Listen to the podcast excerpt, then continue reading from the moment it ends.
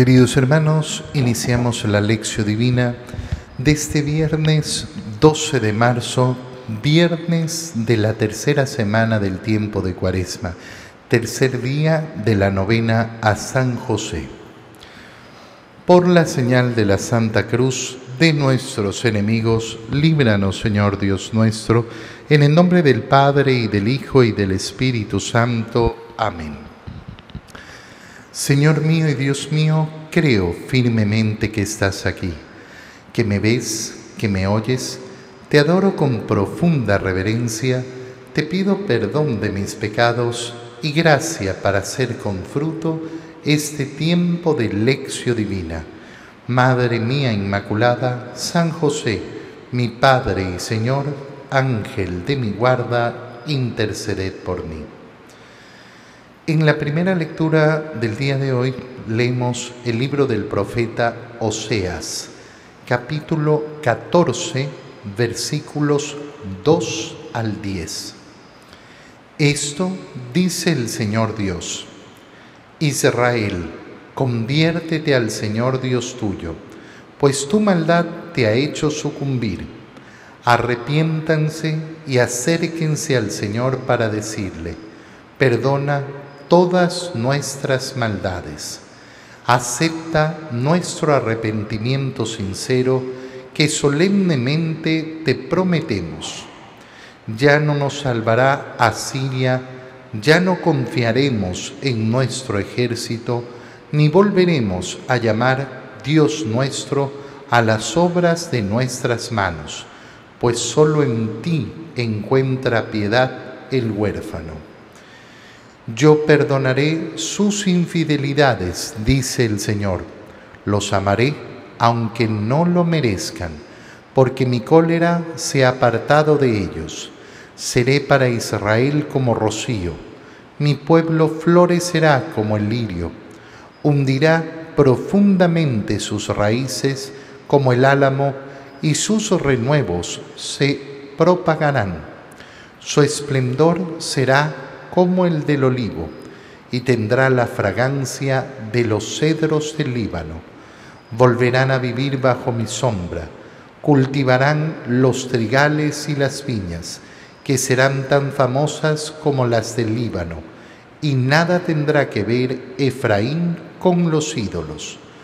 Yo te he castigado, pero yo también te voy a restaurar, pues soy como un ciprés siempre verde, y gracias a mí tú das fruto.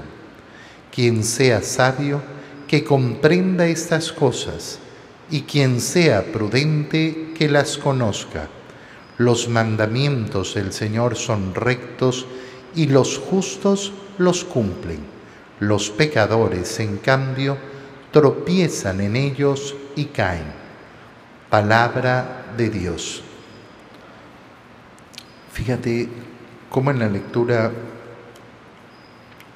que acabamos de hacer del profeta Oseas, se, se muestra esa profunda misericordia del Señor, ese llamado a la conversión. Y claro, recordamos, como todos los viernes de Cuaresma, que este es un día de profunda penitencia nosotros sabemos que estamos caminando por 40 días de penitencia, pero los días viernes se acentúa de una manera más profunda esa penitencia porque nos unimos, lógicamente, a la pasión del Señor.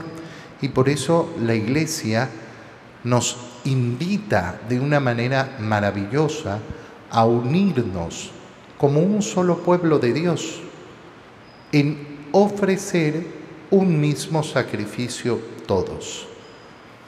Justamente el otro día una persona, eh, una persona me preguntaba, Padre, ¿es cierto que el Papa ha dicho que no es necesario abstenerse de carne? ¿Y, ¿Y, por dónde te llegó esto? Por WhatsApp. Y sigues creyéndole al WhatsApp, Dios mío.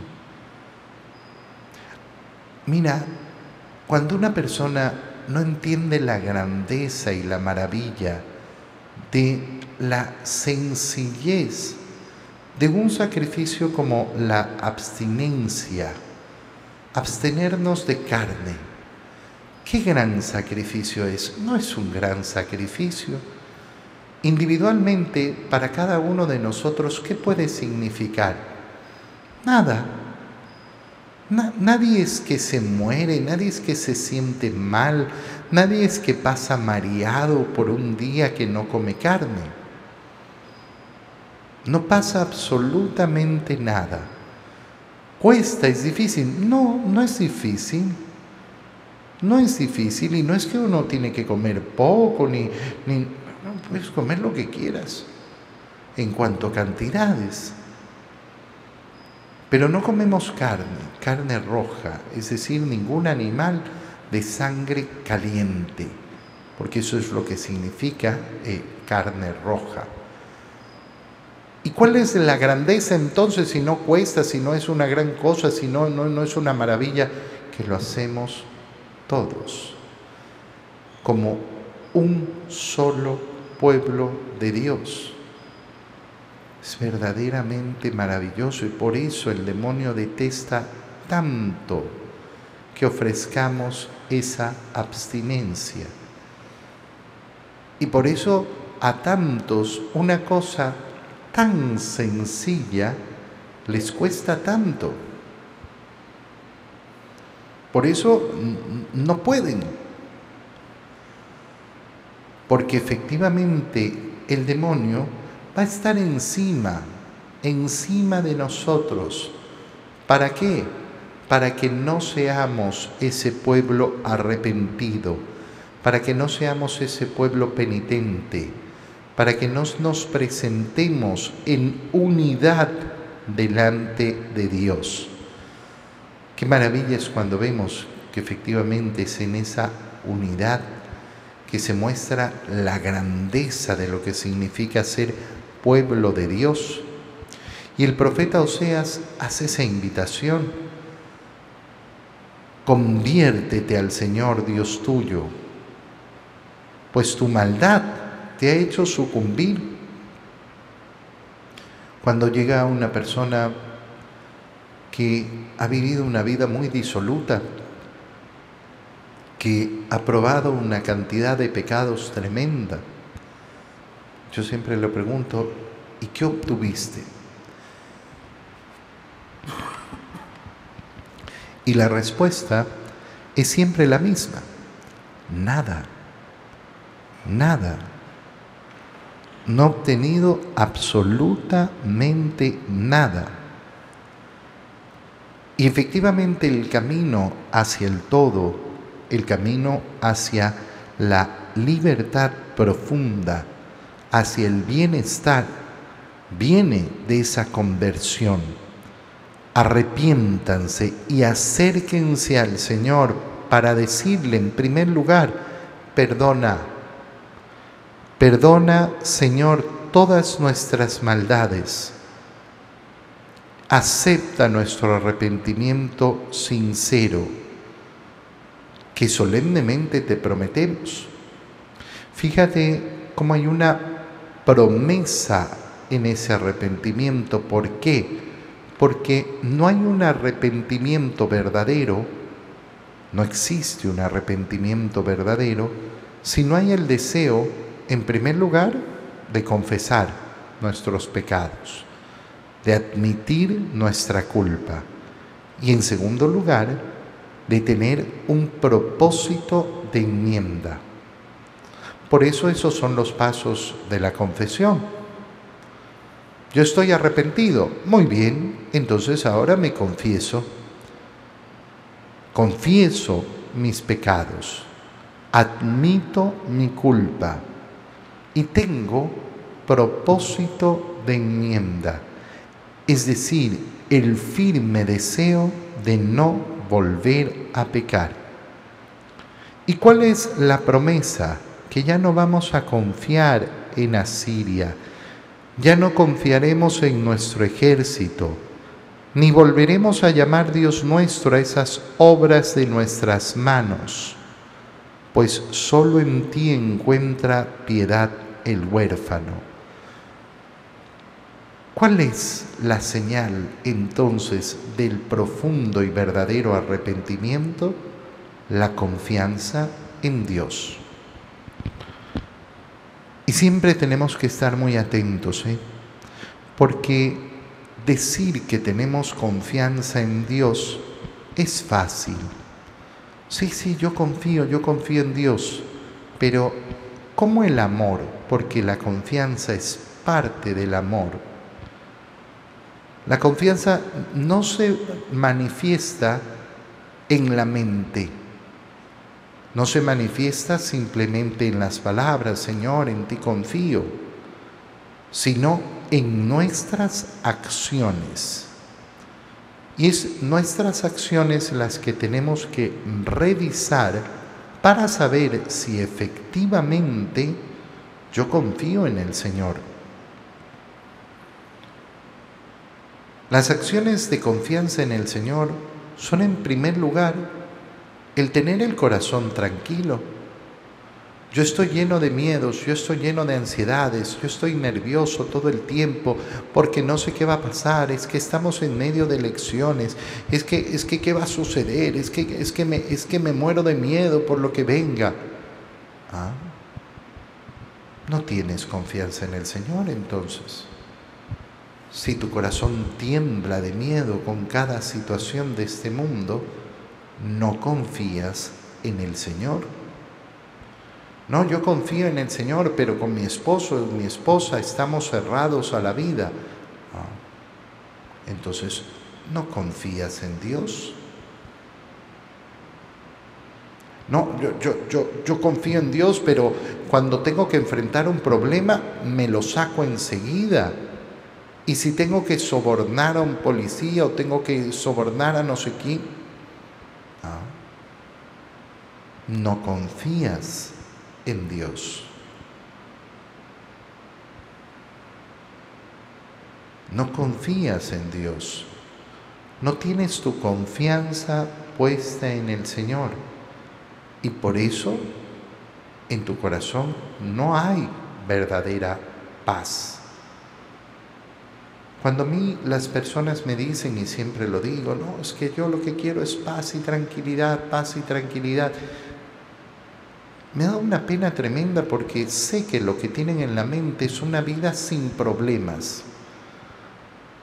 Y yo les recomiendo entonces, bueno, habrá que drogarse, ¿no? Para conseguir lo que quieres tú. Porque tú quieres una burbuja donde nada te afecte o que todo, todo salga todo bien, que todos a tu alrededor estén bien, que nadie te... No, mire, eso no existe, eso existe en la fantasía nomás la fantasía que te produce la droga. La paz no está ahí, pero el corazón que confía en el Señor, el corazón que sabe descansar en el Señor, ese sí es un corazón que conoce la paz. Yo perdonaré sus infidelidades, los amaré aunque no lo merezcan. Fíjate bien, porque aquí hay una reflexión verdaderamente profunda. Nosotros no somos merecedores del amor de Dios. No nos hemos ganado el amor de Dios. Nosotros nunca hemos tomado la iniciativa en el amor de Dios. ¿Qué significa eso? Algo muy sencillo, que Dios nos ha amado primero. Dios nos ha amado primero. Lo nuestro es siempre respuesta al amor de Dios.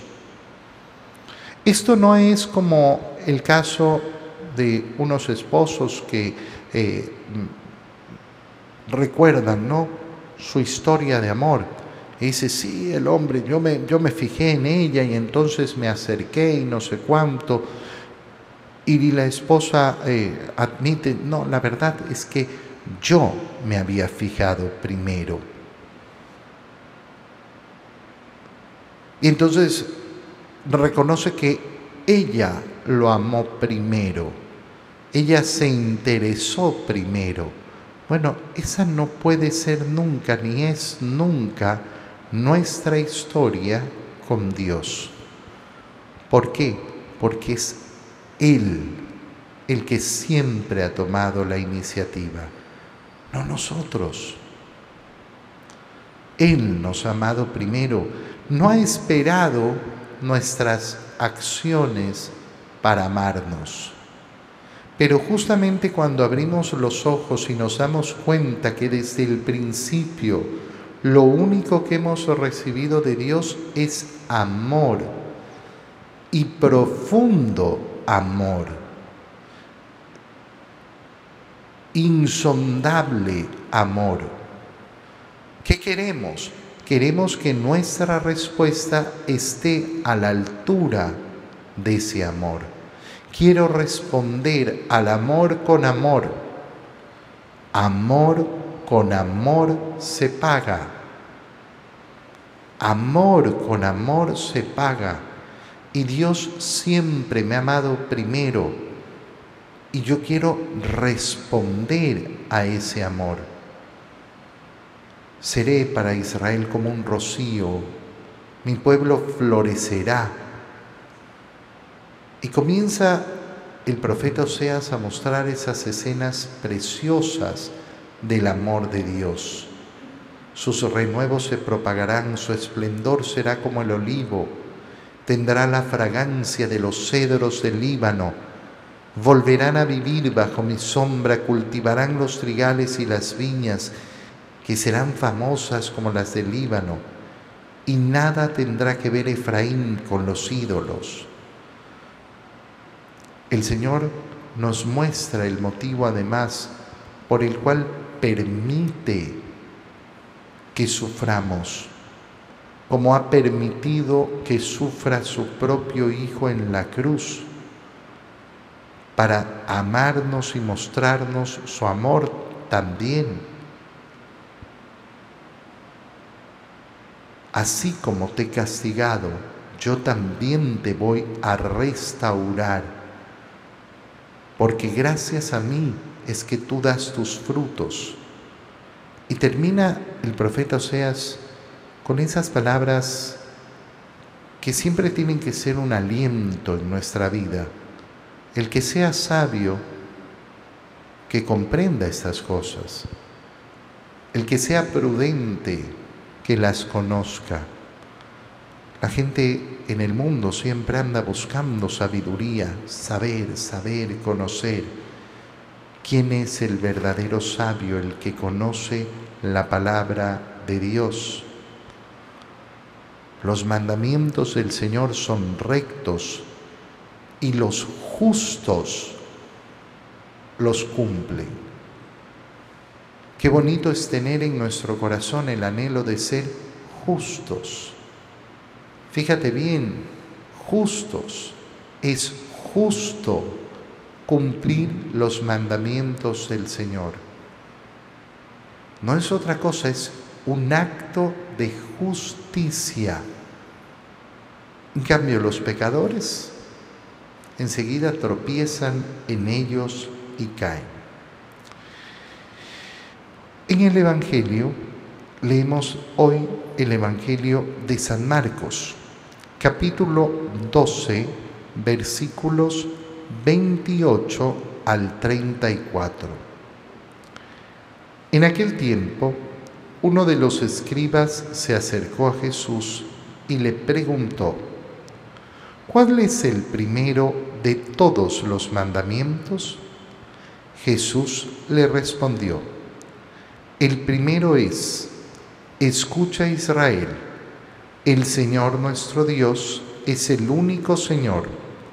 Amarás al Señor tu Dios con todo tu corazón, con toda tu alma, con toda tu mente y con todas tus fuerzas. El segundo es este, amarás a tu prójimo como a ti mismo. No hay ningún mandamiento mayor que estos.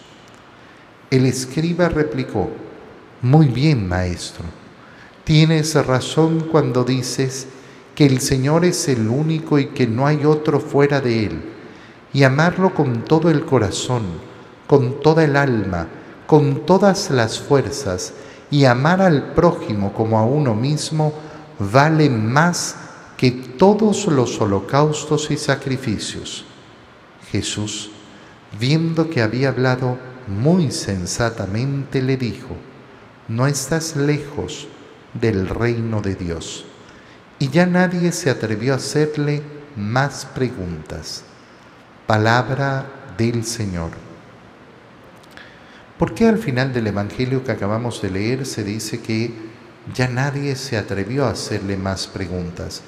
Porque lo que nos presenta el Evangelio de Marcos es como al Señor le mandan eh, una y otra vez a los escribas, a los fariseos, a los saduceos, a diferentes grupos, para hacerle diferentes preguntas, para ponerlo a prueba, siempre para ponerlo a prueba. Y el Señor responde y deja callados a cada uno de los que lo quieren tentar, de los que lo quieren probar, de los que lo quieren poner en aprietos por las preguntas que le hacen, porque buscaban efectivamente lograr que el pueblo se volviera en contra del Señor. Pero en el caso de este escriba, se acerca y le preguntó, no para ponerlo a prueba, como nos muestran las otras preguntas, sino que le preguntó. ¿Qué significa preguntar? Significa efectivamente tener una duda. ¿Tener una duda es pecado? No, tener una duda no es pecado. De hecho, es signo de una persona que piensa. Qué bonito es hacernos preguntas. Porque hacernos preguntas significa ser personas reflexivas. Y el buen cristiano tiene que ser una persona reflexiva. Qué pena da cuando las personas en cambio viven y nunca reflexionan. Tú te has preguntado, le digo yo a muchas personas en diferentes momentos, te has preguntado esto, te has preguntado esto otro, te has preguntado... No, no. Oye, pero estamos hablando de preguntas muy básicas, muy, muy, muy, muy básicas, que tenemos, que tenemos que hacernos en la vida y delante de las situaciones que me estás contando, ¿cómo, cómo, cómo, no, ¿cómo no te preguntaste esto? Bueno, porque yo no tengo la costumbre de reflexionar. Y aquel que no reflexiona, imagínate. Tener una duda, por tanto, no es un pecado en sí, Tener una duda es muestra de que soy un ser pensante, de que soy un ser reflexivo.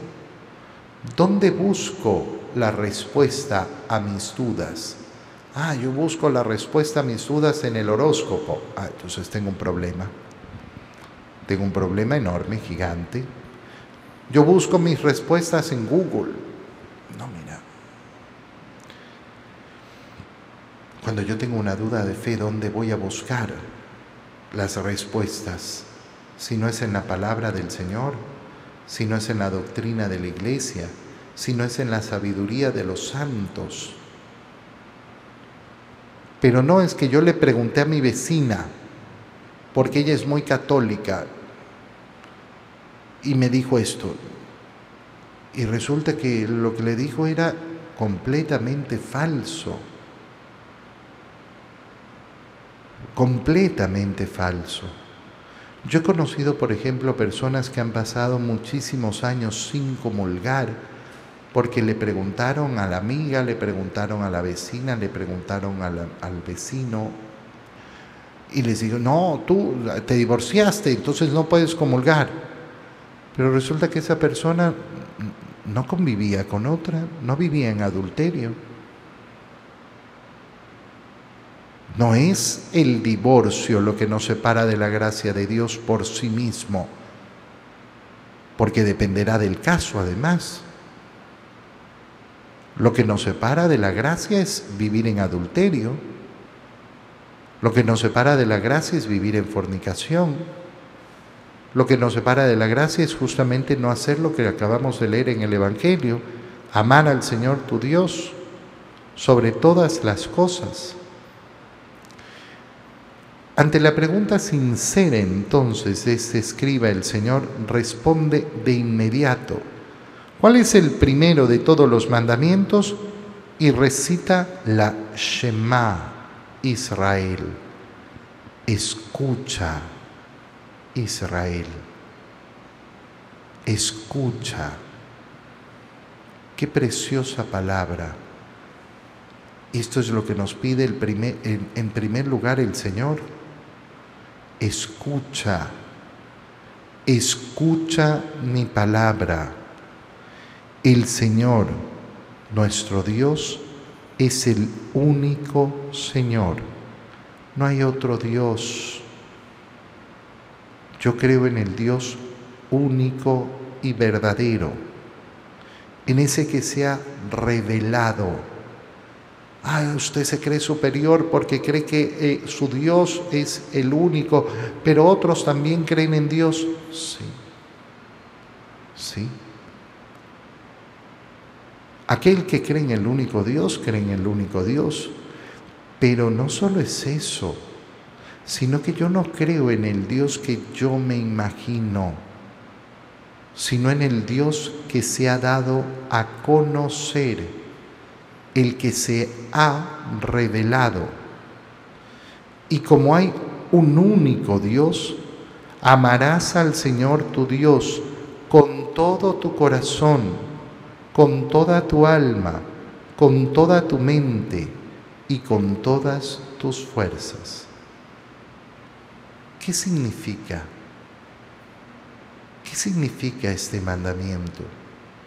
Fíjate bien porque es importantísimo darse cuenta que se escucha va dirigido a que nuestro corazón se llene de obras de amor hacia Dios. Todavía no hemos llegado al prójimo, que va unido y va ligado, por supuesto. Pero no habrá un verdadero amor al prójimo si no hay un verdadero amor a Dios antes, antes y siempre sobre todas las cosas. Qué bonito es cuando una persona se acerca y me dice, Padre, por fin entendí, yo no he amado a Dios más que a todo. Yo decía que amaba a Dios, pero yo amaba más a mis hijos. Yo amaba más a mi esposo, a mi esposa.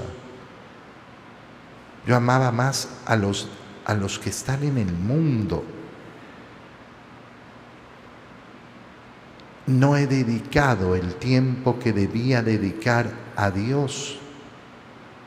No he dedicado esa exclusividad que tengo que dedicarle a Dios. Ese tiempo de intimidad con Él todos los días en la oración. Para decirle y manifestarle con obras, no con mi imaginación que verdaderamente Él es lo más importante. Y cuesta, claro que cuesta, requiere sacrificio. Y por eso no solo amarás al Señor, sino que lo harás con todo tu corazón, con toda tu alma, con toda tu mente y con todas tus fuerzas. No es un amor cualquiera. Y eso va unido al amor al prójimo. Oye, hoy como todos los viernes, nuestra penitencia tiene que ser mayor en esta cuaresma. Y qué bueno en medio de esa penitencia cuestionarnos profundamente. De verdad, de verdad, en obras, ¿estoy amando al Señor de esta manera? Te doy gracias, Dios mío, por los buenos propósitos, afectos e inspiraciones que me has comunicado en este tiempo de lección divina. Te pido ayuda para ponerlos por obra. Madre mía Inmaculada, San José, mi Padre y Señor, Ángel de mi guarda, interceded por mí. María, Madre de la Iglesia, ruega por nosotros. Queridos hermanos, que tengan un feliz día.